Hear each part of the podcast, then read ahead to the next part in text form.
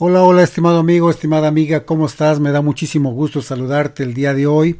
Gracias por compartir tu valioso tiempo y te mando un fuerte y caluroso abrazo fraternal ahí en ese hermoso país, en esa hermosa ciudad donde tú te encuentras. Bien, vamos a comenzar el día de hoy con un tema súper especial y es acerca de las creencias. De hecho, la sugerencia es que actualices tus creencias y empodera tus resultados. Claro, cuando tú cambias tus creencias, vas a ver que vas a tener resultados diferentes y, por supuesto, muy prácticos y poderosos.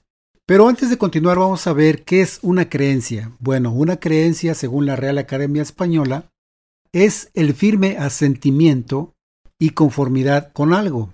También la creencia es el completo crédito que se presta a un hecho o noticia como seguros o ciertos. Y vamos a quedarnos con esta definición. La creencia es el completo crédito que se presta a un hecho o noticia como seguros o ciertos. Bien, ¿cómo obtenemos o quién nos implanta nuestras creencias? Para bien o para mal, estas creencias las implantan nuestros padres, las personas que nos cuidan de pequeños, nuestros familiares, las escuelas, los medios de comunicación, los guías religiosos, los líderes políticos y comunitarios, el medio ambiente donde vives y la cultura donde naciste, por supuesto, etc. Y, estimado amigo, estimada amiga, ¿alguna vez te has preguntado, ¿y yo cuándo di permiso para que los demás instalen programas o creencias en mí? ¿Acaso alguna vez te has preguntado, o te has puesto a cuestionar ciertas creencias? ¿Has instalado tus propias creencias, que sean tuyas, tuyas verdaderas o que sean de alguien más? ¿Las has revisado y sabes si te son útiles o no? Bueno, pregunto esto porque no es lo que escuchas, sino lo que crees, lo que te hundirá o lo que te hará exitoso. Repito, no es lo que escuchas, sino lo que crees, lo que te hundirá o te hará exitoso. Una cosa no existiría sin la otra. Lo positivo no puede servir sin lo negativo. No puedes creer en algo hasta que hayas escuchado, visto, sentido por experiencia. La cuestión es, ¿qué es lo que escuchas? ¿Qué es lo que miras? ¿Qué es lo que haces? ¿Qué es lo que piensas? Si lo que escuchas, lo que miras, lo que piensas y lo que haces te proporciona un bienestar paz y prosperidad, no solo a ti, sino también a tu entorno, entonces estás en congruencia con tus pensamientos, sentimientos y acciones.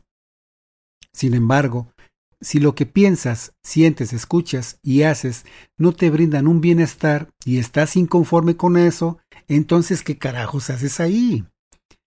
Salte ya de ese círculo vicioso, que no te da ni un alpiste de positividad. Por el contrario, te quita, te quita y te quita tu valía cada vez más. Otra de las preguntas que pudiera ayudarte potencialmente a tener una mejor calidad de vida es que te cuestiones, ¿por qué pienso como pienso? ¿Por qué actúo como actúo? ¿Por qué hago lo que hago? ¿Cómo puedo sacar lo mejor de mí? Esto te va a llevar a actualizar tus creencias y solo así podrás ver tus resultados fantásticos reales y transformadores en tu vida. Ahora, estimado amigo, estimada amiga, ten cuidado, evita confundirte. Lo que para unos es positivo, para otros puede ser peligroso y fatal, no solo dañino en tu forma de pensar, sino de actuar, y sobre todo, malísimo para tu salud, tu economía y bienestar. E igualmente, lo que para unos es negativo, para otros puede ser positivo para ellos. Por ejemplo, Digamos, una persona con ideas criminales como robar, estafar, matar y someter, entre otras cosas que tienen que ver con la delincuencia, el que esta persona logre su objetivo, por ejemplo, robar un banco, para dicha persona el resultado es positivo, pero para la sociedad en general es un acto delictivo y por lo tanto negativo. Otro caso, un narcotraficante, por ejemplo, que quiere hacerse rico y poderoso a través de vender droga, matar y posicionarse como el mejor distribuidor de estupefacientes. Se regocijará de felicidad de lograr su meta. Y esto es positivo para él, aunque sea completamente negativo para muchas personas. Ahora, Comentemos un ejemplo del lado contrario. Lo que es negativo para unos, para otros puede ser positivo. Digamos, alguien que tiene un excelente empleo y lo pierde por alguna razón, es negativo para quien lo pierde. Este empleo vacante podría pasar a otra persona que lo obtuvo y es positivo para esta persona. Otro ejemplo sería, digamos, dos empresas en competencia. Si una de ellas quiebra por diferentes circunstancias, es una situación negativa para su dueño, para sus proveedores y para sus empleados, que fueron despedidos e incluso es negativo para sus respectivas familias. Por el otro lado, la empresa sobreviviente sería positivo porque obtendría los clientes que la otra compañía perdió. Esta empresa crecería y sería más y sería una situación positiva para, para los dueños, para los proveedores, sus empleados y sus respectivas familias. Otro breve y contundente ejemplo es que si una persona perdiera mil dólares en la calle, para esta persona sería un descuido y algo negativo, pero para quien lo encontró podría ser un instante de júbilo, un hecho positivo y una bendición. Todas las situaciones que, puedas ver, sentir y oír a tu alrededor tienen sus dos lados, el positivo y el negativo, sus lados alternos, arriba y abajo, día y noche, trabajar y descansar, comer y evacuar, ganar y gastar, etc. Una cosa no existiría sin la otra, lo positivo no puede servir sin lo negativo y viceversa, lo negativo no puede funcionar sin lo positivo. Ahora, permíteme repetir lo que expresé al principio de esta presentación. No es lo que escuchas, estimado amigo, estimada amiga. No es lo que escuchas, sino lo que crees, lo que te hundirá o lo que te hará exitoso. El punto aquí es que te des cuenta qué tan prácticas, eficientes y positivas en tu vida son tus creencias. Piensa así, ¿tus creencias te benefician o te joden la vida? Analiza tus creencias. ¿Te mantienen en la pobreza o en la riqueza? ¿Sabes si tus creencias te mantienen saludable o enfermo? Reflexiona. Sí, tus creencias te mantienen feliz o desdichado. Tus creencias te mantienen en la abundancia o en la escasez. Bien, Date unos momentos para pensar, reflexionar y responder tú mismo y con toda honestidad estas preguntas. Date unos momentos para que reflexiones y con toda honestidad respóndete estas preguntas que acabamos de hacer. Bien, el punto de esta situación no es enfatizar si lo positivo o lo negativo puede ayudarte, porque lo positivo no funciona sin lo negativo y, y viceversa. ¿Quieres otro ejemplo? ¿Qué tal una batería de carro? El automóvil no encendería si desconectaras un solo polo, el positivo o el negativo. Necesitamos ambos para que funcione el carro. Por lo tanto, es conveniente resaltar que muchas personas solo se enfocan en los aparentes fracasos, en los hechos dolorosos, en las situaciones adversas de aquel momento, en el abuso, en el maltrato o la pobreza de hace algunos años.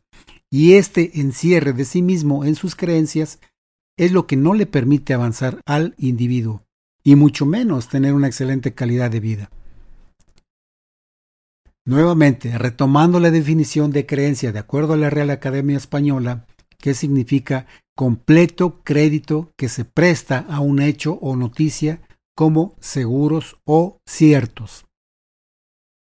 He aquí el daño que pudiera provocar un comentario o una asertividad sin detenerse a pensar si es cierto o si es falso en base a investigación, ciencia o experiencia. Por ejemplo, una vez escuché un comentario sobre el dinero y la prosperidad en la misma ciudad, pero con diferente persona. La primera persona me dijo, fíjate, la situación es muy difícil y por más que trabajes siempre estaré jodido. Me sorprendió este comentario, sin embargo, evité aceptarlo como un hecho, por lo tanto no pasó a ser parte de mis creencias, porque para mí sería una creencia limitante. La segunda persona me dijo, la situación pudiera ser difícil, sin embargo, siempre hay forma de salir adelante y ser próspero. Solo mantén tu enfoque en lo que tú quieres. Este comentario hizo conexión con mis deseos y lo tomé como parte de mis creencias, porque para mí es una creencia que te empodera. Otro ejemplo bastante claro, una vez una persona que se enteró de que estaba tomando clases de inversión me dijo, no, ni te metas en esas cosas, la bolsa de valores es una estafa, solo vas a perder tu dinero. Y, yo respondí, ah, qué interesante, no sabía que usted sabe cómo funcionan las inversiones en la bolsa de valores. A lo cual me replicó, no, yo no sé de esas cosas. Me han dicho, a mí me da miedo este que me quiten mi dinero. Te lo digo porque un amigo de mi compadre tenía un vecino que tenía un primo lejano que tenía un compañero de trabajo y que el esposo de su hermana invirtió en la bolsa de valores y le fue mal. no me reí de la explicación que me dio, aunque honestamente estuve a punto de hacerlo, porque claramente su creencia no era una experiencia directa, personal, ni siquiera de segunda mano, era como de quinta o sexta parte. El amigo de mi compadre, su vecino, su primo lejano, su compañero de trabajo y el esposo de su hermana, fue el que tuvo esa experiencia, no directamente la persona que me estaba comentando, que me estaba haciendo ese comentario. Así es que esta persona solo pensaba, perdón, así es que solo esta persona pasaba la mala información que le habían compartido. Pero él personalmente no tenía ni idea de cómo invertir y mucho menos cómo funciona la bolsa de valores. Porque quien sabe y tiene resultados no solo te recomienda invertir y aprender, además tiene una excelente situación financiera. Es evidente que la creencia de esta persona acerca de inversiones en la bolsa de valores la había tomado como algo cierto, como un hecho, pero nunca se detuvo a pensar si era cierta o no esa información. Y así pasa con muchas creencias que tenemos arraigadas y casi nunca nos cuestionamos si son ciertas o no, si nos benefician o solo detienen nuestra natural prosperidad. Estimado amigo, estimada amiga, permíteme recomendarte que vuelvas a preguntarte, ¿por qué pienso como pienso? ¿Por qué actúo como actúo? ¿Por qué hago lo que hago? ¿Cómo puedo sacar lo mejor de mí? Las respuestas a estas preguntas pudieran ayudarte potencialmente a tener una mejor calidad de vida. Actúa ya. Bueno, estimado amigo, muchísimas gracias por tu fina atención y valioso tiempo. Gracias, estimada amiga, por tener este tiempo con este servidor Eduardo Cholula. Gracias por suscribirte, gracias por comentar, gracias por compartir este audio. Que la felicidad, la salud la paz y la prosperidad sean siempre tus fieles compañeros. Hasta pronto.